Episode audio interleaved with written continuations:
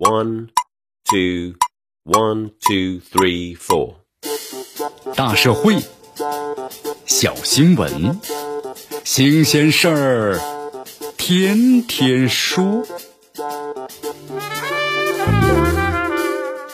朋友们，你们好，这里是天天说事儿，我是江南。十二月二十六号晚上啊，国家卫健委的网站呢发布了公告，将这个新型冠状病毒肺炎呢更名为是新型的冠状病毒感染。从这个二零二三年一月八日起开始实行了，对新型的冠状病毒啊感染呢实施这个乙类乙管。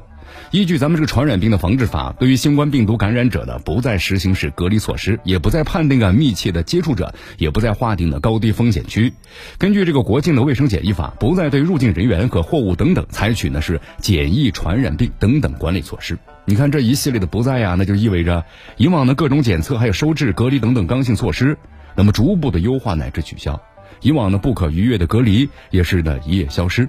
随着入境人员呢全员核酸检测呢和集中隔离的取消，那咱们中国社会呢会朝着常态化上又迈定了坚实的一步。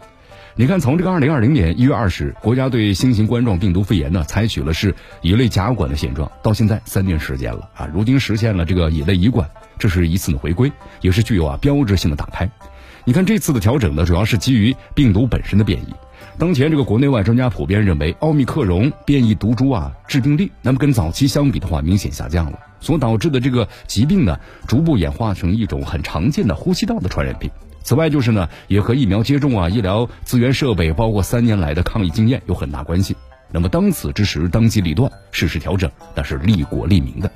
毕竟，一个正常有烟火气的社会是每个人基本的生活场景啊。你看，从十二月初各地逐步调整呢，优化疫情防控的政策到现在，尽管呢仍然有磕磕绊绊啊，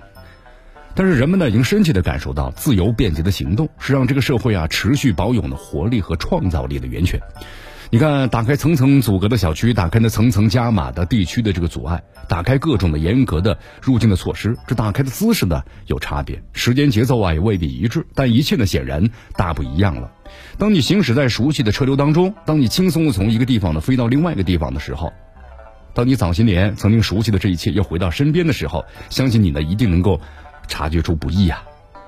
并由此对过往三年的艰难跋涉深深的质疑。啊，当然，尽管呢，我们说情况呢在有变化，但依然呢不可掉以轻心，更不能够肆意的躺平啊！传染病就是传染病啊，哪怕是乙类这个乙管，也需要呢依法防治。目前这个调整管控的级别啊，那么我们说依据就是低致病性。但是这种的程度上的变化落实到每个具体的生命个体，情况又各个不同，所以必须要打起这个精神呢，做好应对。尤其是在一些重点的人群上，更是丝毫呢不能够放松。对于像这种的新型的冠状病毒，实施呢乙类乙管的总体方案明确提出，提高老年人新冠病毒疫苗接种率，在重症高风险的人群当中，推动开展呢第二剂次的加强免疫接种。强化这个养老机构、社会福利院，加强农村地区的疫情的防控，基础病患等等高风险人群呢提供这就医保障，这非常的重要。那么另外就咱们还要对着药物准备啊做出具体要求，比如说县级以上医疗机构按照三个月的日常使用量呢，动态准备新型冠状病毒呀感染相关那些，比如中药，还有小分子药物以及解热呢和止咳等等对症的药物。那么凡此种种吧，均表明当下这个疫情啊。它防控呢没有画上句号，而是面临着很多的新情况呢和新的课题，依然是需要呢以科学的态度来审慎的对待。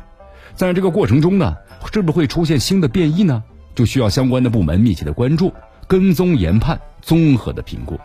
无论如何呢，饱受疫情折磨的人们迎来这个新的转机，这是渴望正常生活的人们呢所乐见的，也是人们一定能够呀抵达的寻常的美好。这里是天天说事儿，我是江南，咱们明天见。